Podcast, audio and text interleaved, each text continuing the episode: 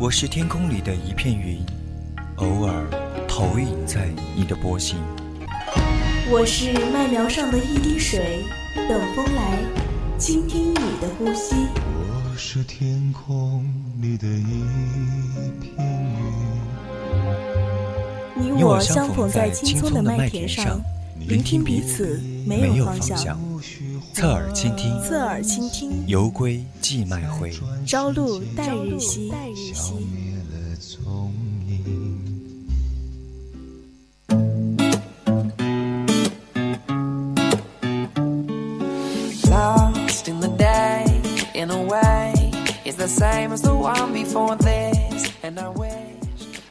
闭上眼睛细听，用心去旅行。亲爱的听众朋友们，大家晚上好。这里是是四川宜宾学院校园之声 VOC 广播电台，每周天晚上二十一点到二十二点为您送上的专栏节目《侧耳倾听》，我是主播雪梨。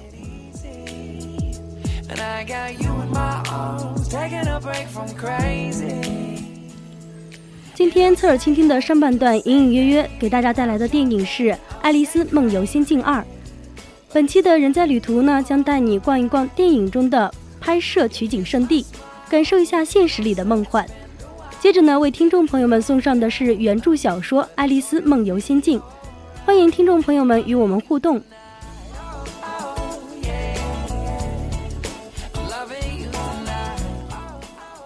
我们的互动方式：短信平台编辑大写字母 VOC 发送到零八三幺三五三零九六幺，QQ 听友四群可以加入到二七五幺三幺二九八二七五幺三幺二九八。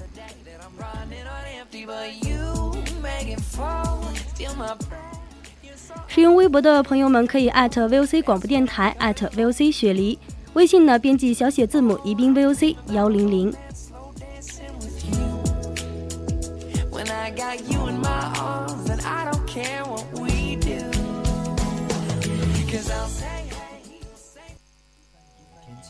落日隐于长河，喧哗隐于内心。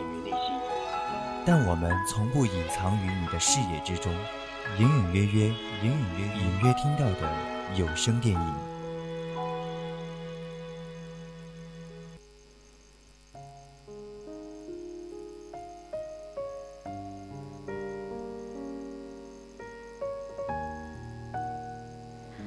在童话的世界里，非黑即白，《爱丽丝梦游仙境二》亦是如此。无论是梦里还是梦醒，我们都该重拾勇气，与那个残缺的自己握手，并告诉这个世界：谁怕谁？过去发生的事情不能被改变，但反省和感悟可以修正事情变坏的轨道。一部奇幻瑰丽而又蕴含许多道理的电影，就像小的时候我们睡前听的一个故事。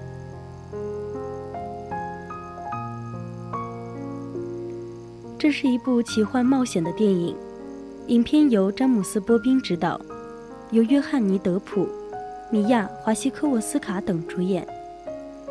该影片主要讲述的是爱丽丝为了拯救挚友疯帽子而重返仙境，她与白皇后以及一群老朋友一起展开了一段璀璨华美而永生难忘的奇幻故事。然而，除了邪恶的红皇后之外，爱丽丝还要面对另外一个劲敌。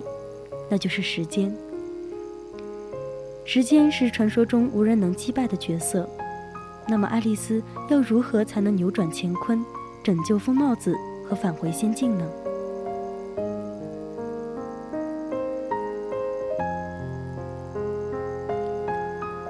导演詹姆斯·波宾，一九七二年出生在英国的汉普郡，是一名编剧兼导演。他以《布偶大电影二》。布偶大电影《咸鱼航班》而知名，而其作品《爱丽丝梦游仙境二：镜中奇遇》于2016年上映，并在中国、美国、英国等地受到热捧。《爱丽丝梦游仙境二》中，爱丽丝金斯利作为船长纵横四海，三年后她回到伦敦，却发现对于女性社会角色的臣服观念依然盛行。他为自己所设想的未来可能无法成为现实。此后，白皇后希望他借助时空魔球回到过去，去拯救疯帽子将全家。而被流放在外的红皇后也与时间结盟，并在暗中计划偷取时空魔球。爱丽丝回到过去，与各个朋友和劲敌在不同的时间点上交错，而且与红皇后和时间本人在时间的海洋上展开了一场奇妙的追逐。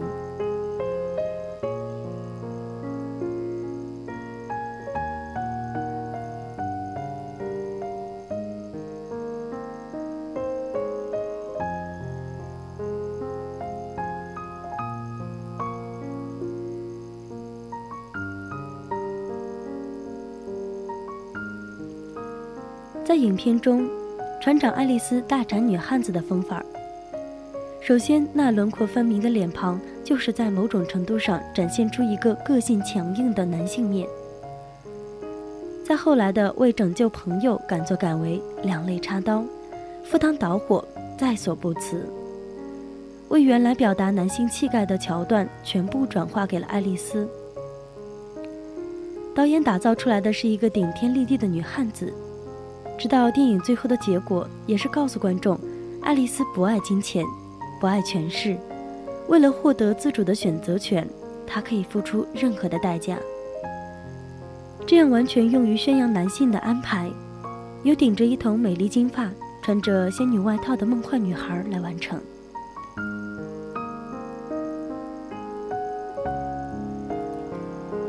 爱丽丝梦游仙境二：镜中奇遇》。架设了一个完全平衡的世界，通过毫无逻辑的设定、老掉牙的城府套路来与现实的世界区别开来。导演在指导《爱丽丝梦游仙境二》时，也展现了对于不间断数字影像的掌控力。单看画面，就称得上是一部紧凑而连贯的电影。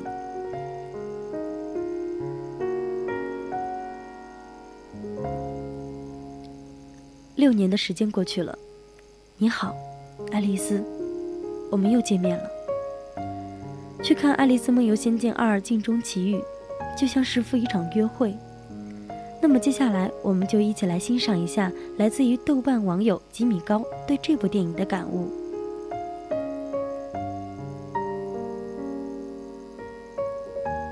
电影的原型是一部童话故事，原本的故事呢，受众群体是八到十一岁的儿童。要读起那本书，儿童理解起来不会太难。而看到这两部电影之后，我觉得电影里所要表达的东西非常多，需要我们现在或将来给孩子们解释的问题也有很多。但是当我第二次看到这部电影的时候，听到周围的家长对孩子或者是成人之间的对话，觉得有点担心。缺乏童心的人去看童话电影。可能对电影产生很大的误解。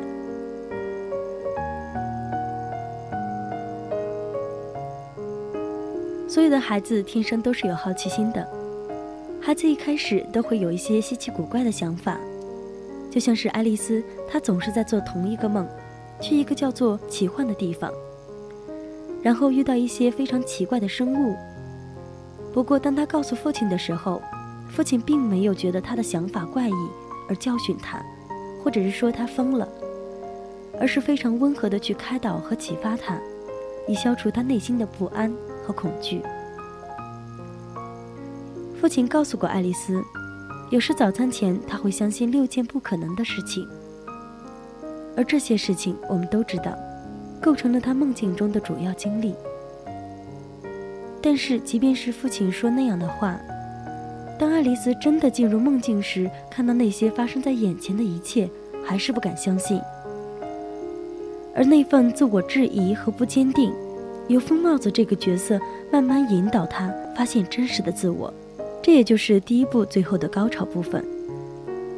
于是，在爱丽丝完成了最后一项任务——杀死恐龙之后，她觉得经历这些以后，自己应该更加的勇敢，坚持自己想做的事情。只要相信，不可能的事情也会变成可能。在故事中，现实与梦境的反差是极大的。仙境是爱丽丝自己编织的一个世界，有虚构幻想出来的人物和东西，表面上像是对现实的一种逃避，但事实上，在梦境之中，她不断的成长，坚定自己的信念，尽力让不可能的成为可能，使他自己有勇气在现实的生活中做出一些惊人的举动和行为。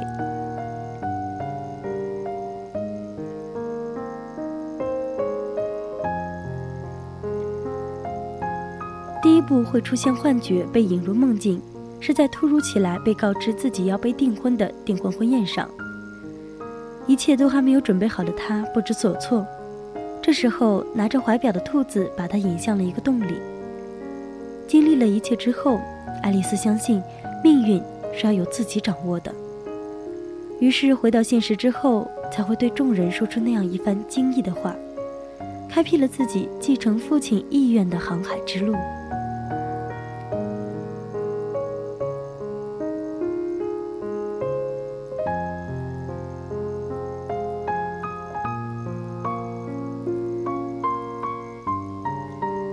第二部会出现奇幻被引入梦境，是在得知母亲签了卖房契，自己只剩下的船被逼作为交换，并且与母亲面对现实不敢再做航海的时候，他再一次的迷茫，加上思念父亲，进入了镜中的世界。又经历了一系列的奇幻事情之后，帮助疯帽子找到了自己的家人的经历，让爱丽丝懂得，逝者已矣。无法改变，只能怀念。从第一步到第二步，爱丽丝梦游到的世界其实距离我们并不遥远。儿时的童话总是简单纯粹，充斥着非黑即白的战队。女孩美丽善良，出身卑微，被恶毒的后母和丑陋的姐妹迫害，终究可以遇到高富帅。经历千辛万苦，公主和王子要幸福的在一起。长大后看到的世界，与想象中的完全是两个样子。它没有了黑白，只有漫无边际的灰色地带。女人们白天游走在勾心斗角中，身心疲惫。到了晚上，只能点开玛丽苏剧的按钮，寻找少时幻想的皈依。我们究竟该怎么面对这个世界呢？面对生死别离的残忍，面对爱与伤害的无措，以及面对与时间并存的命运漂泊的虚无，这些都是爱丽丝在奇遇中提到的命题。在第一部中就埋下伏笔的红皇后与白皇后相爱相杀，在第二部中终于给了一个前世的注解。白衣仙女小的时候，原就是外表乖巧而内里自私，因为不愿意承担责任，眼看着姐姐被母亲误解，却也不说出真相。于是蝴蝶效应一触即发，最终铸成了大错。最让人不寒而栗的就是在联想起第一部两方军队对阵时，白皇后依然是那样的理直气壮，宛若是正义的化身。面对大头姐姐，只有嘲笑，没有忏悔。人性究竟是可怕可恨到何种境地啊？那种软弱深藏在每个人的心中。红皇后一生渴求被爱，却得不到被爱。孤独、敏感、丑陋的外表铸成了越发乖戾的性格。骨子里简单幼稚，只好用凶恶来掩饰示弱。可世人始终对于热血的人刻薄，对于冷漠的人宽容。直到片尾，白皇后对着姐姐说出那些道歉，仍然很难让人相信她是发自内心的真诚。更多的大抵是面对已经失去的威胁的丑姐姐，偶然心软，或者是施舍的一点点怜悯。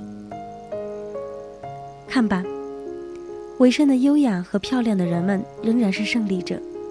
仍然被绝大多数的人喜欢，这就是世界的样子。爱丽丝拼尽全力想要为疯帽子家扭转过去，却终于被告知，你无法改变过去。这条关于命运的说教并不冷酷到底，一次又一次，他也总算看清了过去的本来面目，看清了疯帽子父亲对他深沉的爱，为他打开了心结。原来人生中关于友情、爱情、亲情的许许多多的困惑挣扎，从开始就是误解。时间巨塔叹为观止，时间先生貌似冷酷，实则心怀最大的宽厚。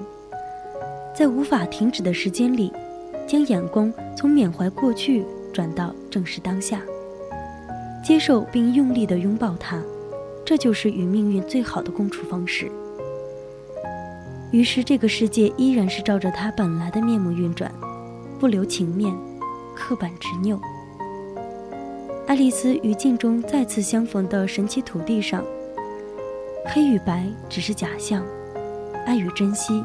依旧是难题。当他重回到现实世界中，面对的是挑剔、厌恶的围观眼神，也有来自母亲的理解和支持。看吧，这个世界就是这样冰冷与温暖并存着。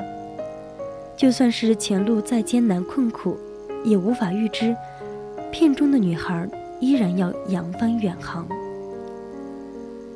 把世界的真相揭开来给你看，却依然告诉你：不要害怕，不要悲伤，因为已经离去却未离开的亲人依然那样爱着你。因为已经成为定局的昨天，是我们心底隐隐作痛却必须愈合的伤口，而它，并不应也不能阻碍我们明天的旅途。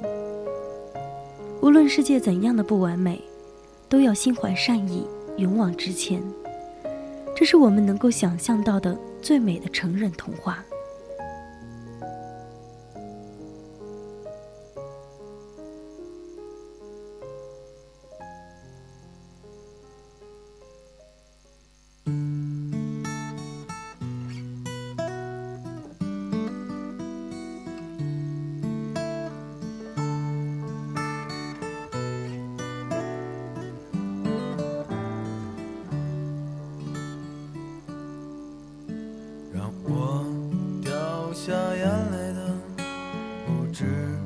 昨夜的酒